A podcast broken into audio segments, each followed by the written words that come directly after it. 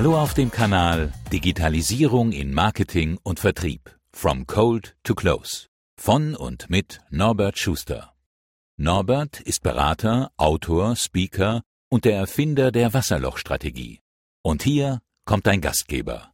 Norbert Schuster. From Cold to Close. Wie? Wie ist heute unser großes Thema und wie nicht losgelöst, sondern wie im Rahmen vom äh, Start with Why Modell. Wir haben vor einigen Folgen haben wir über das Thema Why, wozu gesprochen und warum es wozu heißt und nicht warum. Und zwar in der Folge, ich gucke mal kurz auf die Seite, in der laufenden Nummer 30 im Interview 23 mit der lieben Maren Matschenko und mit dem Andreas Pfeiffer. Hallo, schön, dass ihr wieder da seid, ihr zwei. Hallo. Danke, dass du uns wieder eingeladen hast. Das war mutig, aber wir sind ja gerne gefolgt. Ja, und ich fürchte mal, dass es wieder so trocken und langweilig wird mit euch beiden wie immer. Ja. Äh, Quatsch, das war super das letzte Mal. Es hat richtig Spaß gemacht. Und es ist ja noch offen, das Thema. Ne? Wir haben ja das Thema jetzt einmal angerissen mit Start with Why. Wir haben, äh, Maren hat uns wunderbar erklärt, warum es eigentlich die direkte Übersetzung wozu heißt und nicht warum. Das war sehr spannend und da haben wir ja versprochen, dass wir uns heute um das How kümmern, also um das Why. Ähm, wo laufen wir denn dahin, Maren? Wo laufen wir dahin? Mit dem How ist nämlich, warum habe ich das damals direkt angesprochen, dass wir da auch noch drüber sprechen müssen, weil es ging um Missverständnisse. Und in diesem, in diesem Vortrag oder in der in dem Kommunikation über den Golden Circle und das How wird immer behauptet, dass man darin erklären müsste, wie man sich von den anderen unterscheidet. Mhm. Und das ist Quatsch, weil wir können das als Unternehmen selber gar nicht sagen. Das können nur andere über uns sagen. Andere, unsere potenziellen Kunden, Geschäftspartner, Lieferanten, die können über uns sagen, das machen die anders als die anderen. Die Problematik ist, wenn man für sich selber da drauf schaut und sagt, oh Gott, wie unterscheiden wir uns denn jetzt eigentlich? Dann sucht man ganz, ganz krampfhaft, ist man dann auf der Suche nach irgendwelchen Besonderheiten oder Leute in Unternehmen glauben, sie müssten irgendwas sozusagen neu schaffen, weil alles so ähnlich ist.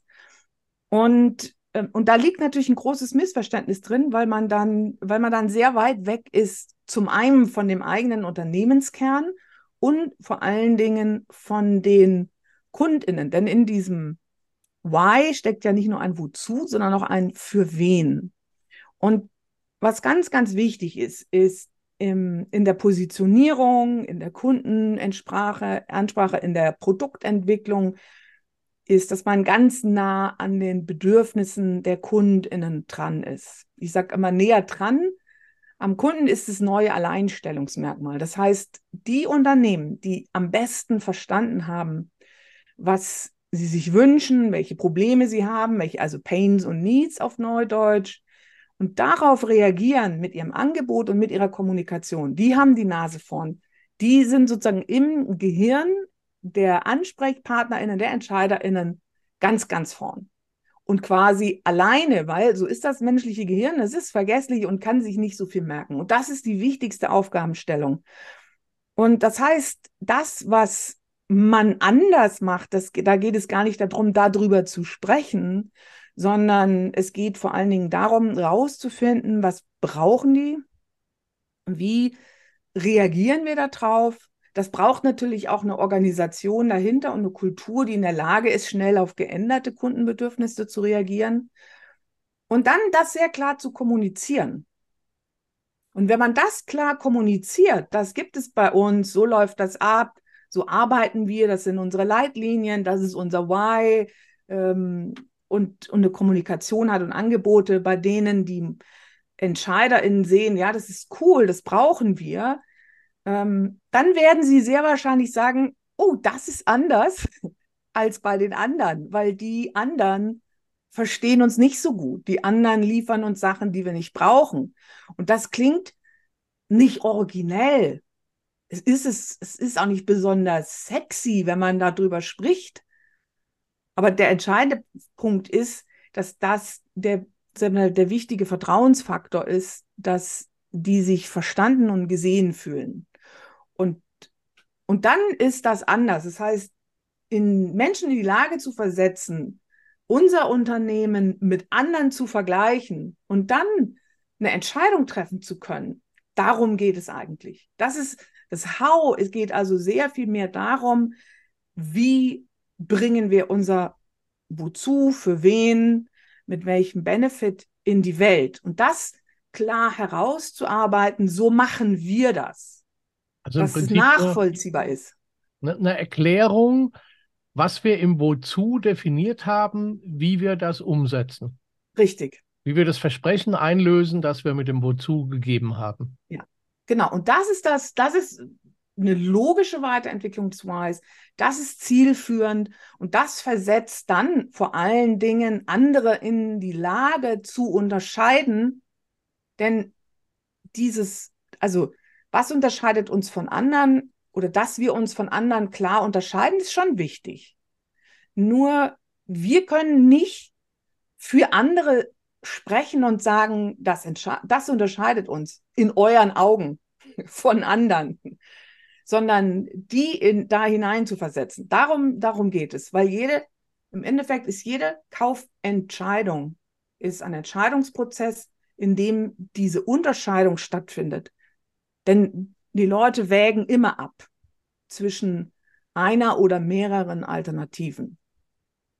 Und interessant auch, oft ist es nicht zwingend der direkte Mitbewerber, der unsere Konkurrenz ist, sondern das sind ganz andere Lösungswege, die interessanter äh, erscheinen könnten. Und die interessanteste Lösung für viele Unternehmen ist, wir lassen es, wie es ist. Mhm. Und auch da ist es wichtig, die in die Lage zu versetzen, was ist denn der Unterschied zwischen wir lassen es, wie es ist und dem, was passieren könnte, wenn sie mit uns arbeiten oder unser Produkt kaufen oder unsere Lösung nutzen oder unsere Dienstleistung in Anspruch nehmen. Mhm. Ich glaube, Andreas, das hast du bei dir relativ oft, ne? wenn du mit, du berätst ja Gastgeber mit deinen Heldenhelfern, deine ähm, in, in, deinem Bereich kommt es ja, glaube ich, ganz stark auf das Wie an, ne? weil ich sag mal, der Schnitzel, das Hotelzimmer und und und, das kann jeder irgendwie machen. Die Frage ist, wie er es macht. Ne? Ja, wie er es macht und wie er es rüberbringt. Mhm. Und, ähm, Maren hat das eben im Prinzip ja unter das Dach gestellt, ähm, ich muss einen Perspektivwechsel durchmachen. Und dieser Perspektivwechsel fällt uns generell schwer. Das hat nichts mit Marketing zu tun, es hat noch nichts mal was mit Beruf zu tun. Das ist im Privaten ganz genauso. Wir tun uns schwer, unsere Sicht der Dinge mal für einen Moment abzustellen und in die Rolle des anderen zu schlüpfen. Ich mache das in Workshops sogar so, dass ich Leute am Tisch anders gruppiere und sag, du setz dich jetzt mal genau auf die andere Seite mhm. und dann wirst du sofort merken, die Welt sieht von der anderen Seite auch anders aus. Und du hast immer gedacht, sie sieht so aus, wie du sie siehst, aber tatsächlich hat der andere in seiner Wahrnehmung auch irgendwie recht. Und ähm, Norbert weiß das, machen wahrscheinlich nicht. Ich setze gerne Zaubertricks ein bei meinen Seminaren und Workshops und auch dafür habe ich einen Zaubertrick, den können wir jetzt hier nicht zeigen, aber der macht das sehr, sehr plastisch ähm, klar, warum dieser Perspektivwechsel wichtig ist und gleichzeitig, warum er so schwierig ist. Und das, was Maren eben gesagt hat, ist ja letztlich ähm, nicht das, wie mache ich es anders, sondern wie sehen die Kunden, wie ich es anders mache. Und wir sollten uns immer klar machen, im Marketing geht es um zwei Dinge. Ist der Anbieter in der Lage, mein Problem zu lösen oder zumindest mal meine Frage zu beantworten? Und in zweiter Linie, aber das ist dann der entscheidende Faktor, habe ich ein gutes Gefühl dabei. Und dieses gute Gefühl, um auf dein Beispiel mit dem Schnitzel oder dem Hotelzimmer zu kommen, das liegt halt nicht in der Methode, wie ich das Schnitzel brate oder ob ich das Hotelzimmer ähm, irgendwie funktionell eingerichtet habe, sondern ich komme rein und fühle mich zu Hause oder eben nicht. Und wenn ich mich nicht zu Hause fühle, dann gehe ich schon ein bisschen auf Distanz und dann ist es mir auch letztlich egal, ob die Wand lila oder grün gestrichen ist. Ähm, es ist dann nicht meins. Und Firmen glauben ganz häufig, und das ist selbst in Marketingabteilungen so, wir müssen denen nur haarklein beschreiben, wie wir das machen, also letztlich eine Methode darzustellen, was aber nichts hilft. Ich will bei dem Schnitzel eigentlich nicht genau wissen, wie der das gemacht hat. Also vielleicht frage ich ihn später und sage, wie bekommst du die Panade so, so schön locker hin, dass die Blasen wirft oder ähm, deine Schnitzel schmecken einfach besser, mischst du da noch irgendwas unter die Panade oder ähnliches. Aber das ist nicht das Erste, was ich mich frage, sondern ich frage mich, wenn ich das Schnitzel im Mund habe, schmeckt es mir? Und kommen da vielleicht über das schmeckt es mir und macht es mich satt, Kindheitserinnerungen hoch, dass man sagt, ach, das schmeckt wie bei der Oma oder was auch immer ich damit verbinde. Und das ist die Kunst. Und das, da hat Maren vollkommen recht, kannst du von innen heraus nicht gut beurteilen. Und es gibt eine sehr gute Übung dazu, die habe ich von einer Kollegin vor vielen Jahren in einem Seminar gelernt, an dem ich selber teilgenommen habe. Und zwar hat sie gesagt, wir machen jetzt mal eine Viertelstunde Pause. Ihr nehmt alle euer Smartphone, verzieht euch in eine ruhige Ecke und ihr ruft jetzt bitte mal drei Leute an. Und diesen drei Leuten stellt ihr eine Frage. In dem Fall ging es um eine, eine Persönlichkeitsmerkmalliste. Und diese Frage, die wir stellen sollten, hieß, was kann ich besonders gut? Wen wir anrufen sollten, war uns freigestellt. Ich habe meinen Bruder angerufen, ich habe meine damalige Agenturassistentin angerufen und ich habe eine gute Kundin angerufen, von der ich weiß, dass sie sehr direkt und sehr ehrlich ist und mir keinen Honig um den Bart schmiert, um den nicht vorhandenen Bart schmiert. und ähm, ja, das äh, haben wir gemacht. Und das Interessante war, die Seminarleiterin guckte nur so in die Runde und sagt, ihr müsst mir überhaupt nicht erzählen, welche Antworten ihr da bekommen habt. Aber an euren Gesichtsausdrücken sehe ich, ihr seid happy, alle. Weil Ihr habt ja nicht gefragt, wie findest du mich oder was ist an mir auszusetzen oder sag mir mal ein paar Macken, sondern ihr habt gefragt, was kann ich besonders gut? Und dann habt ihr entsprechend auch besonders gute Elemente genannt bekommen, wo ihr euch wohlfühlt und wo ihr brillieren könnt. Und das macht etwas mit einem. Und das macht es genau mit der Marke auch. Wenn du den Kunden befragst, warum kommst du zu mir? Mhm. Warum kommst du immer wieder zu mir? Warum bist du bereit, bei mir 20 Prozent mehr zu bezahlen? Das hat ja irgendeinen Grund. Und diesen Grund herauszufinden aus der Außensicht und dann stolz darauf zu sein, dass man sagt, boah, das haben die über mich oder meine Marke, mein Unternehmen, mein Team gesagt. Das ist super wertvoll und die Übung ist so einfach und sie kostet quasi nichts. Also ich frage mich das bei Hotels oft. Ich bin ja oft logisch, wisst ihr ja in Hotels unterwegs und wir haben alle das gleiche Schicksal als Trainer, als Berater, was wir brauchen, was für uns wichtig ist und, und, und. Und ich denke mir oft, sag mal, lieber Hotelchef, hast du schon jemals selber in dein Hotel eingecheckt? Hast du schon jemals, bist du schon jemals in deine Parkgarage gefahren? Hast du schon jemals ein Zimmer von dir bewohnt? Wechsel, wie du gesagt hast, Andreas, wechsel doch mal bitte die Perspektive und versuch doch mal in unseren Schuhen zu laufen, die, die du gerne hättest. Jetzt sind wir wieder bei dem Thema Bayer-Persona und Empathie. Die, die du gerne anziehen möchtest, lauf doch mal in deren Schuhen und guck doch mal, was du dann über euch sagen würdest, was ihr besonders gut könnt. Das ist mhm. eine Übung, die, die man halt auch sehr gut mal machen kann. Die kann allerdings relativ traurig ausfallen. Mhm. Ähm, bei mir heißt diese Übung in den Workshops, beziehungsweise manchmal stelle ich sie sogar davor schon, geh mal von außen, ruhig ein paar Straßen weiter weg, zu deinem eigenen Betrieb und sag dir die ganze Zeit im Kopf, ich sehe das alles zum ersten Mal. Mhm. Das klingt zwar ein bisschen blöd, weil man das oft ja Jahre, manche Jahrzehnte lang jeden Tag sehen, aber ich sage mir ganz stur vor, ich sehe das alles zum ersten Mal. Und dann fällt mir auf, an der Kreuzung steht überhaupt kein Schild, wo es zum Hotel geht. Ich kann nicht erkennen, wie ich in die Tiefgarage reinkomme. In der Tiefgarage sehe ich nicht, welche Parkplätze sind fürs Hotel reserviert, weil da noch andere Firmen im Gebäude sind. Ähm, ich erfahre nicht, dass die Rezeption im ersten Stock ist, also fahre ich erstmal auf Null und wundere mich, dass da niemand ist, der mich in Empfang nimmt. Und so geht das weiter durchs ganze Haus. Dann stolper ich auf die Rezeption zu und wundere mich, warum im Hintergrund ein leerer Karton steht oder ein Karton. Man weiß nicht, was drin ist. Und äh, der Gast weiß es auch nicht, aber interessanterweise an der Rezeption weiß es auch niemand. Man hat sich an diesen Karton gewöhnt und der steht halt da.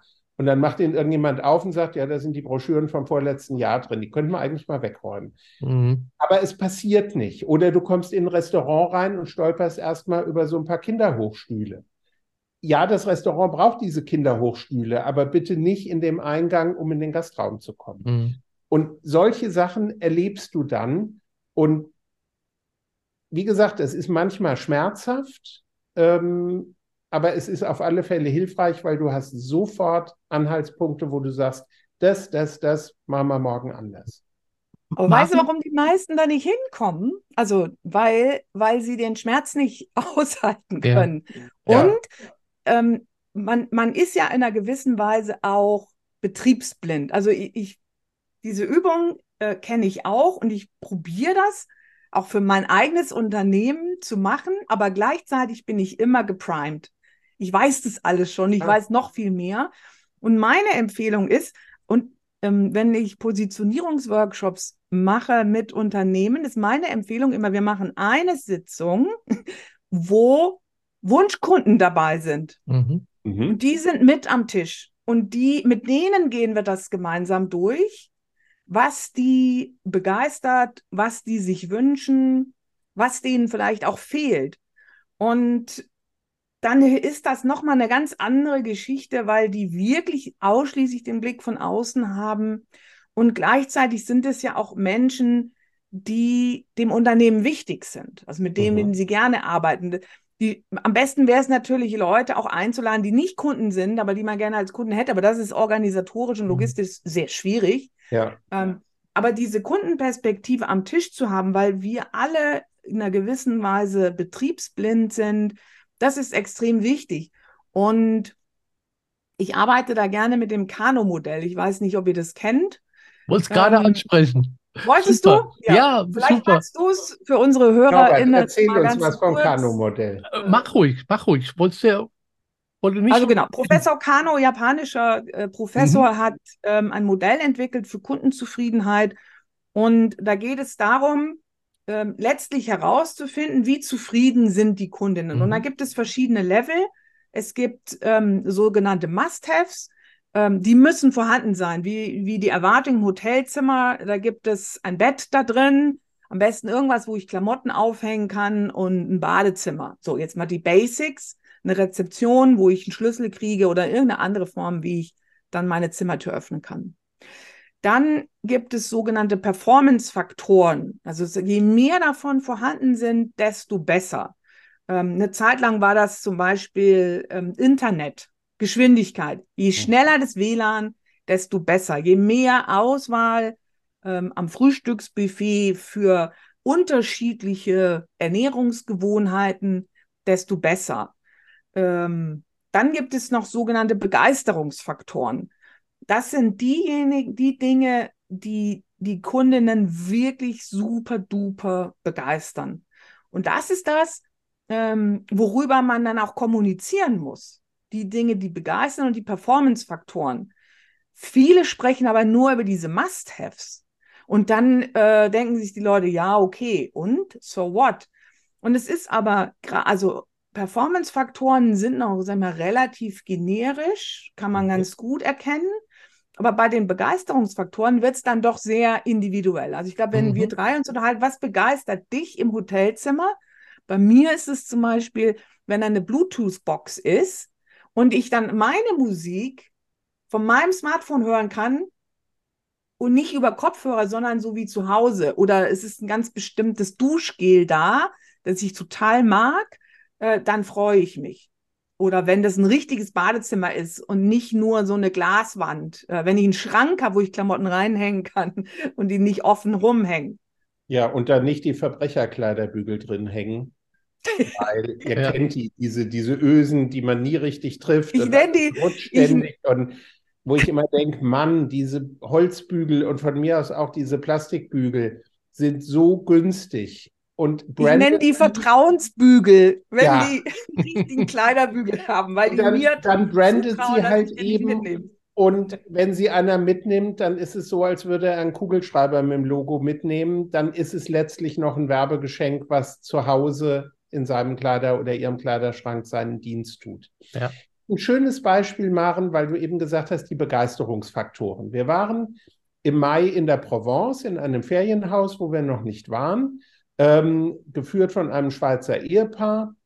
Und ähm, wir kommen dahin, es sah im Internet schon sehr nett aus. Es, die Einrichtung war prima, es war ein sehr herzliches Willkommen. Und wir, er führt uns so durch, äh, durch die Räume und wir kommen in den Essbereich, an den Esstisch. Und dann hatten die etwas ganz Simples, aber ganz Wirkungsvolles gemacht.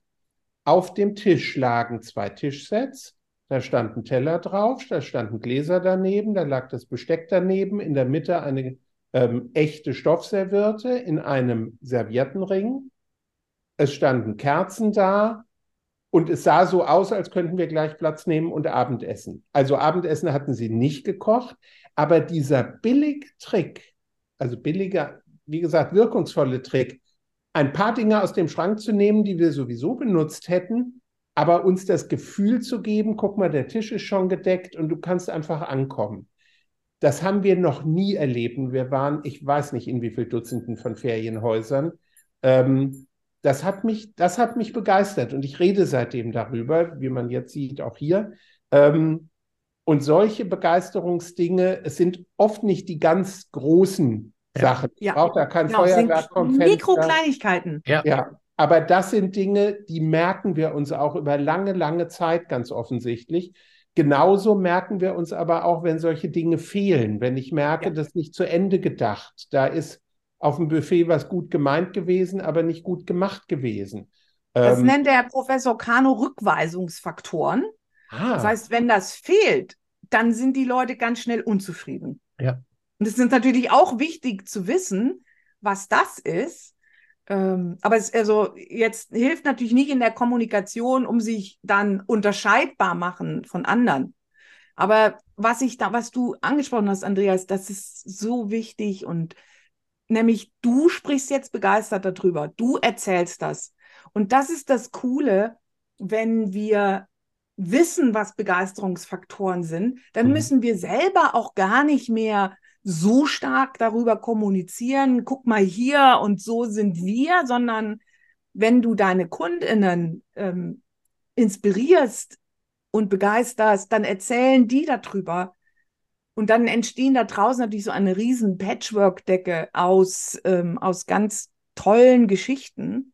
Und gerade in der Gastronomie, da kannst du über Google-Bewertungen, ähm, über TripAdvisor, es gibt so viele Möglichkeiten, diese Begeisterung teilbar zu machen für mhm. die Leute. Aber sie machen das natürlich nur, wenn sie dieses Erlebnis hatten. Und ich finde es super spannend, gerade in der Gastro, ähm, die so nah am Gast sind, also so nah am Kunden. Das sind ja viele. Also im ganzen E-Commerce ja. hast du das gar nicht. Du bist nie so nah am Kunden wie deine Webseite. Und dann ist es natürlich ein bisschen anders, ne? dann, dann rauszufinden, ähm, was ist denn das jetzt eigentlich, was die Leute begeistert? Ist es der Preis? Ist es, das, ist es die User Experience? Ist es, wie einfach man Sachen in Warenkorb lebt? Ist es die Kommunikation darum, wie Produkte äh, präsentiert werden? Und dann ist die Aufgabe, ähnlich wie in der Gastronomie und Hotellerie, sich so nah an den Gast oder den Kunden wie möglich ranzupirschen, also da irgendwie dran zu kommen auch im virtuellen, im digitalen Bereich. Aber es geht nicht ohne diese Kommunikation. Es geht nicht ohne zu fragen. Ja, Und ja, das kann sonst, wehtun. Wir bekommen es sonst nicht raus. Auch da habe ich ein ja. Beispiel zu. Ähm, das erzähle ich, weil es jetzt schon lang zurückliegt und die Beteiligten alle nicht mehr da sind. Ähm, Katharina und ich haben eine große Veranstaltung im Adlon in Berlin gehabt für einen Kunden. Wir haben ja viel Eventmarketing ähm, gemacht und äh, eine Freundin von uns war damals ähm, ja, Marketingleiterin während der Eröffnungsphase. Und sie zeigt uns die Zimmer und es sah schon sehr beeindruckend aus. Und äh, wir kommen ins erste Zimmer rein. Und ich drehe mich einmal so um die eigene Achse. Ich habe mich nirgendwo hingesetzt, gar nichts. Und sagte ihr nur, Ilka, der Fernseher hängt zu tief. Und die Augen gingen so auf. Und da sagt sie, das glaube ich jetzt nicht. Wir haben es erst beim Probeschlafen gemerkt, dass du nämlich im Bett liegst und so irgendwie deinen Kopf abwinkeln musst, damit du den zu tiefen Fernseher mit den Augen noch ähm, erreichst. Und ich stehe drin und sage, ich weiß ganz genau, wie sich das jetzt im Bett gleich anfühlen würde. Ähm, der hängt einfach zu tief. Und da sagt sie, es ist schon alles geregelt, die werden höher gehängt. Aber sie fand das sehr verblüffend, dass ich das im Stehen und ich bin 1,90 groß, ähm, also ich gucke sowieso aus einer anderen Perspektive. Auf so immer auf alles herab. Ja, ja, genau. Daher auch das Doppelkinn. Ne? Das mhm. ist ein Zufall. Ja, das, das kommt klar. von sowas, kommt von sowas. Und ähm, ja, und das ist das ist ein Faktor, wenn der nicht bemerkt wird oder er wird bemerkt im Hotel, aber keiner kümmert sich drum. Die Leute sagen, jetzt hängt er halt so und den Aufwand machen wir jetzt nicht. Dann hast du einen sehr schönen Zurückweisungsfaktor, der im Endeffekt das gute Erlebnis einfach kaputt macht. Und mhm. wisst ihr, was das häufigste, neben einem schlechten Bett, einer schlechten Matratze, das häufig, die häufigste Enttäuschung ist? du kommst mit diesen scheiß Lichtschaltern nicht mehr klar. Weil es nicht mehr einfach an aus Lichtschalter sind, sondern die sind in der Schublade versteckt und die reagieren irgendwie auf die Fingerwärme und du musst lang oder kurz drauf und dann geht im Bad was an und dann geht irgendwas automatisch rauf und runter und irgendwann denkst du, verdammt nochmal, könnt ihr nicht einfach einen normalen Lichtschalter machen, ohne dass ich ein Gebrauchsanweisungsheft lesen muss. Das Oder einfach mal aufhören, den Lichtschalter an die Karte, die da drin steckt, zu koppeln. Ja, ich weiß zwar, warum sie das tun, aber es hilft nichts. Und kleiner Tipp unter Menschen, die viel im Hotel sind: Die EC-Karte. IKEA Family Card oder eine Visitenkarte, wenn sie auf einem kräftigen Karton gedruckt ist, und steckt die rein und dann ist Ruhe. Hm. Aber es ist witzig, ich habe wirklich auch an das Kano-Modell gedacht. Mhm. Ähm, meinst du, das ist eine gute Kombi zu sagen, dieses sich zu fragen, wie hätte es mein Kunde gerne? Und dann im Prinzip diese Kategorien einführen, zu sagen, okay, was ist Basis? Also beim Auto ja. Bremsen und vier Räder, die bis zum Boden reichen. Mhm. Ja. Im Hotel, die bitte mal schön die Macke verputzen und wieder anstreichen, ne? die kein Mensch mehr sieht, wie der Karton, den Andreas beschrieben hat. Leistungseigenschaften, naja, wie ist denn das Bett, wie ist die Matratze, wie ist der Fernseher, wie ist die Fernbedienung, wie ist die Belüftung und so weiter. Und Begeisterungseigenschaften halt auch dann, weil dann komme ich, glaube ich, auf die Idee, was ja. könnte denn jemand haben wollen, der nach einem langen Seminartag bei mir eincheckt? Was könnte mhm. denn für den super sein? Ich war jetzt im, im Best Western Rebstock in Würzburg die Woche. Mhm. Lag ein kleiner Zettel auf, auf dem Nachttisch. Wenn Sie nicht schlafen können, rufen Sie uns an. Wir bringen Ihnen eine heiße Milch und einen Keks. Ach toll. Cool. Ich brauche keine heiße Milch, ich kann schlafen, aber die Idee finde ja. ich einfach cool. Oder in Freiburg, ich weiß gar nicht mehr, welches Hotel das war.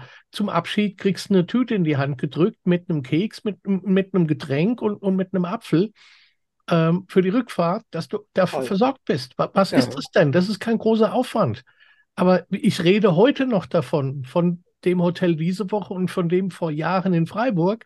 Ich habe es mir einfach gemerkt, weil ich es einfach mhm. toll finde. Und mit dem Blick mal durch das eigene Hotel, durch das eigene Restaurant oder eben halt auch durch den eigenen E-Commerce-Shop zu gehen und zu sagen, wie leicht mache ich es denn meinen Leuten im Warenkorb oder die Retoure oder im IT-Systemhaus oder oder. Ne? Dieser blöde alte Spruch, in Deutschland draußen gibt es nur Kännchen. Mhm. Das wird heute so oft immer noch gelebt. Na, das geht bei uns nicht. Nee, das machen wir schon immer so. Juckt das einen Kunden, ob ihr das schon immer so macht? Setzt verdammt nochmal die Brille des Kunden auf. Ich also das finde ich ganz wichtig und, und gleichzeitig ist dieses Brille aufsetzen eben nicht so einfach und deswegen sage ich immer, setzt den Kunden dazu, frag mhm. den. Es braucht ja gar nicht viele. Ja. Ähm, da reicht, da reicht auch nicht so ein Net Promoter Score, wo du einmal im Newsletter fragst von mhm. 1 bis 10 äh, oder ne, im Follow-up, du warst im Hotel, du kriegst eine Mail, wie wahrscheinlich ist es, dass sie wiederkommen. Ähm, dann, dann nützt die Antwort 6 von 10 nichts, wenn man nicht weiß, was fehlt denn zur 10. Genau. Und dann eine Frage dran zu hängen. Also wir haben es jetzt zum Beispiel bei uns im, im Magnetproduktclub. Das ist ja auch ein virtuelles Ding. Also die Leute mhm. machen da ihre Kurse. Ich bin da nicht, ich sitze da nicht daneben. Und am Schluss bitten wir um Feedback, einer bis fünf Sterne.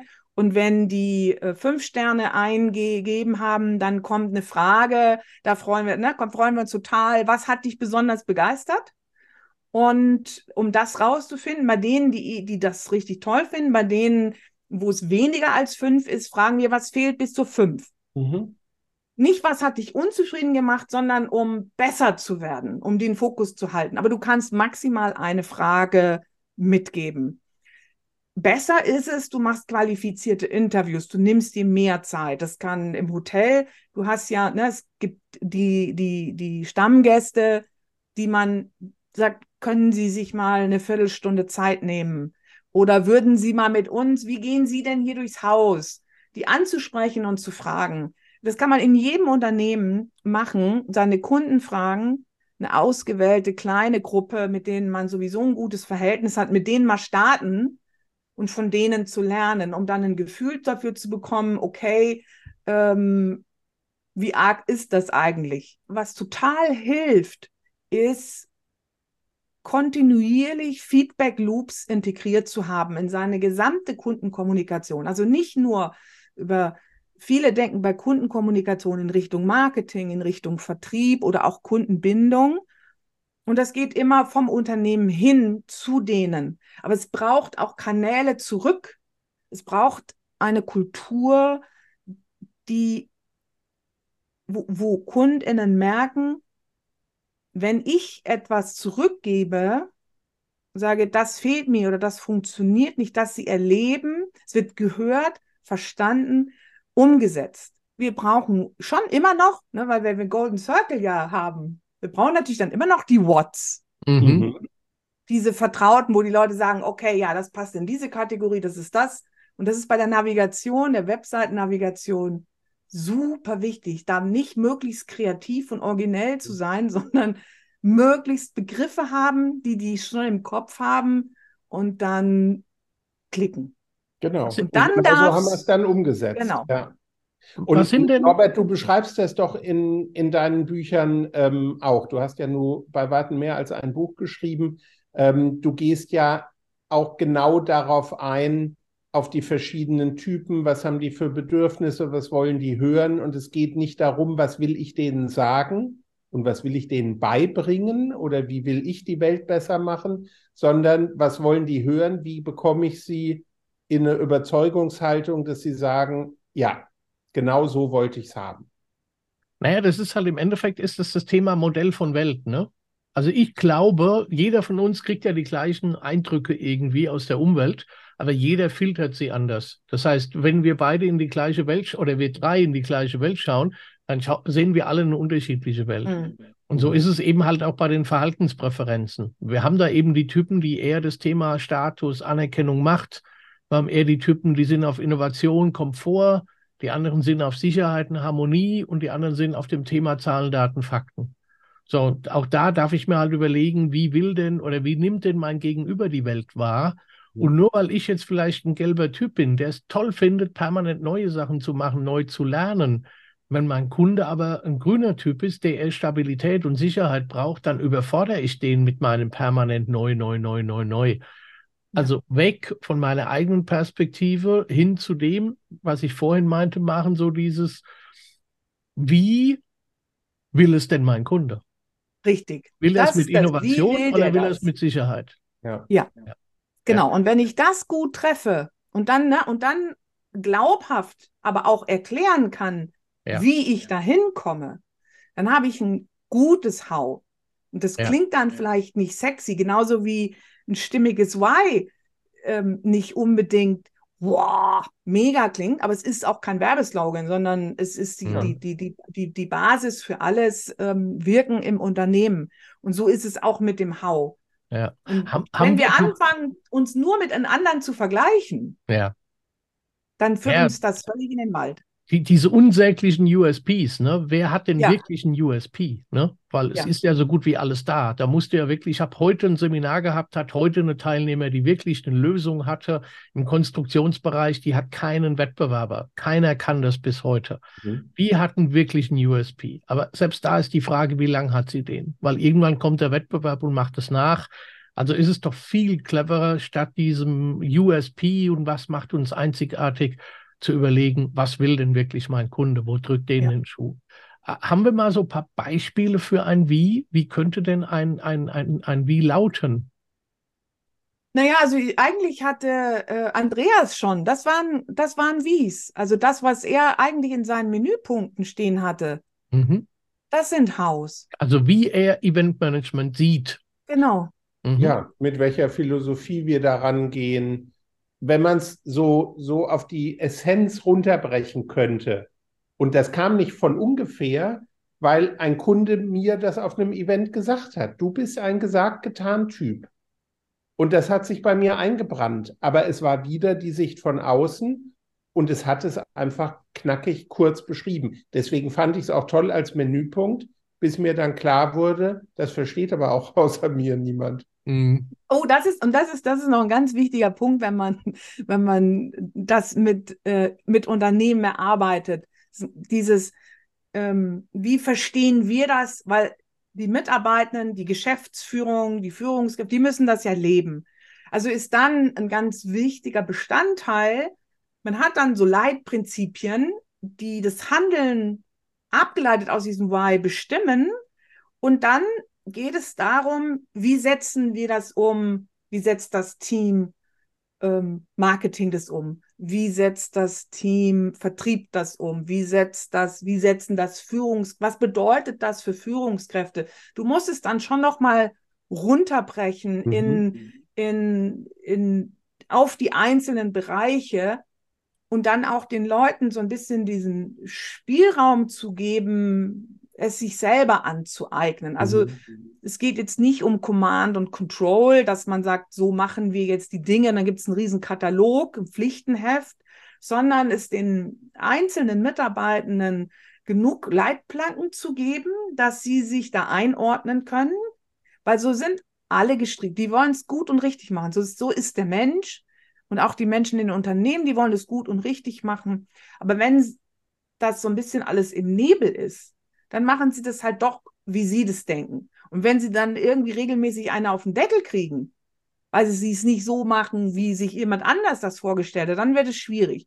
Aber man muss es runterbrechen auf die Ebenen, auf die Teams, dass jeder Einzelne im Unternehmen sich auch da drin wiederfinden kann und sagen, ah, okay, so verhalte ich mich dann, wenn ich eine E-Mail beantworte oder so verhalte ich mich, wenn ich im Ladengeschäft ähm, einem Kunden begegne. Heißt auch als Führungskraft nichts für äh, selbstverständlich nehmen, ne? Richtig. Die Mitarbeitenden werden schon die richtige E-Mail formulieren oder sie werden schon den Tisch richtig decken oder sie werden schon das machen, sondern es Ja. wirklich halt zu Ende denken und im Prinzip so dieses, naja, tu es auf unserem, auf, auf unserer Methode, tu es so, wie wir es tun. Ne? Und ich finde, für mich ist Apple so ein gutes Beispiel. Apple ist ein Computer wie jeder andere. Ne? Es ist eine Kiste, die hat einen Bildschirm, die hat eine Tastatur. Aber nee, es ist eben nicht wie jeder andere, weil das Wie ist komplett anders. Also ich komme ursprünglich aus der, der Windows-Welt. Ich war bis Windows XP in den letzten technischen Tiefen drin und habe dann in der Firma angefangen, die Apple Software gemacht hat. Und ich habe die gefragt, hey, wie mache ich denn bei euch, einen, wie mache ich da einen Export in eure Software? Ja, die haben mich angeguckt wie ein Auto, wenn es bremst. Und gesagt haben, hä? Äh, Du nimmst die, du ziehst sie rüber, du lässt sie fallen. Was willst du noch mehr wissen? Äh, ja, wenn du aus der Windows-Welt kommst, dann hast du ein anderes Wie im Kopf. Ne? Das geht nicht so einfach. Und das ist so für mich immer so das Paradebeispiel. Ja, das beides ist das Gleiche. Ich kann mit Gleichem einen Brief schreiben, aber das Wie ist einfach anders. Ist denn das What klar und definiert? Ist das einfach mein Produkt, meine Dienstleistung? Oder gibt es zum What auch noch mal was zu sagen? Auch ein Missverständnis. Also das Wort sind, sind dann sozusagen die, die Leistungen, die, äh, die das Unternehmen hat oder die, die Produkte. Wobei ich immer auch sage, auch das reicht nicht zu sagen, was wir machen jetzt Coaching oder wir haben Hotel oder wir ähm, haben Spa und Wellness oder wir haben Beratung, ähm, sondern immer auch mit dem in der Kombination, was wird dadurch möglich? Mhm. What's possible? Mhm. Und das ist die sozusagen dieses dieses dritte in dem in dem in dem in dem Why Statement ist ja das den Nutzen der Benefit und den auch noch mal runterzubrechen für die einzelnen Bestandteile und dieses was wird dadurch möglich damit zu inkludieren mhm. weil das reicht am Ende dann auch nicht nur Leistungsbeschreibungen zu haben sondern die die, die, die Schlüsselfrage, und das finde ich ja völlig legitim aus Kundenperspektive, ist immer, what's in it for me? Und, ähm, und die müssen nicht, die müssen nicht nachhaltig sein, die müssen nicht, die müssen gar nichts. Sie können völlig egoistisch sein und, ähm, und auch darauf müssen wir eine Antwort haben. Und deswegen, wenn ich, wenn, wenn ich mit Unternehmen arbeite, dann gucken wir schon immer sozusagen auch in diesem Circle dann, was sind denn jetzt die Hauptbestandteile des Angebots, was sind die Säulen, aber was wird dadurch auch möglich für das die Thema Kunden? Nutzen, Nutzenanalyse, Value Richtig. Proposition, ne? Ja. Es ist schön, dass du verzinkte Schrauben an deinem Rasenmäher hat, hast. Äh, toll, ja. was habe ich davon? Ne? What's ja, in for me? Richtig. Ja, der hält länger. Ne? Du musst ja. nicht, äh, äh, musst keine Abdeckung kaufen, keine Ahnung, was auch immer. Ja. Und da bin ich ja großer Fan von den Farbketten. Ja, ich weiß nicht, ob du da schon eine Folge zu hast, Norbert, in deinem Podcast Features, Advantage, Benefits. Bin ich ein riesen, riesen Fan von, weil das nochmal, gerade wenn du sozusagen, du hast dann rausgefunden, was sind die Features, die begeistern und dann kannst du über die Farbketten direkt diesen unmittelbar erlebten Vorteil, den die Leute ja. sofort haben und erleben, äh, formulieren und dann noch den Nutzen darüber hinaus. Was bleibt ja. dann über ähm, sozusagen, was bleibt dann beim Kunden, wenn er nicht mehr in unseren Händen ist? Ja. Und das finde ich ein mega tolles Tool, wobei mhm. ich da immer merke, es ist so ein bisschen für die Leute so, das zu differenzieren, was ist jetzt Vorteil und was ist Nutzen, im Anfang mal ein bisschen schwierig ist. Aber wenn sie es einmal raus haben, ist es genial. Und das mhm. Interessante mhm. ist, wenn du Kunden fragst, sprechen die ganz oft unbewusst in diesen Fabketten. Die sagen, ich habe das bekommen und dann habe ich das erlebt und das hat dann Folgendes noch bewirkt. Ja, wir sind da eng beisammen, glaube ich, mit den Methoden, die wir einsetzen. Super. Also ich glaube, jetzt haben wir das Thema Start with Why einmal vollumfänglich behandelt und vor allem das Aller, Allerwichtigste, alle Missverständnisse ausgeräumt, die es gab. Ja. Vielen Dank euch beiden für die tollen Gespräche und ähm, ich hoffe mal, ihr da draußen, liebe Hörer, äh, ihr könnt damit was anfangen und versucht es auch einfach mal, das für euch umzusetzen. Die Danke Norbert für die Einladung. Ja, sehr gerne, sehr gerne, immer wieder, immer wieder. Ähm, wenn ihr mit Andreas, mit Maren mal reden wollt, Kontaktdaten findet ihr wie immer in den Show Notes. Dann freue ich mich auf die nächste Aufnahme und äh, wünsche euch eine schöne Zeit bis dahin. Toll, dass ihr dabei wart. Bleibt neugierig und heldenmutig und nehmt bitte aus dieser Episode mit. Reden hilft, zuhören auch, fragen auch. Schönes Schlusswort. Bis bald. Tschüss. Hat dir gefallen, was du gehört hast? Norbert freut sich über deine Bewertung, deine Anmerkungen und deine Fragen. Mehr Informationen zu den besprochenen Themen findest du in den Show Notes und in seinem Buch Digitalisierung in Marketing und Vertrieb. Also dann, tschüss und bis zum nächsten Mal.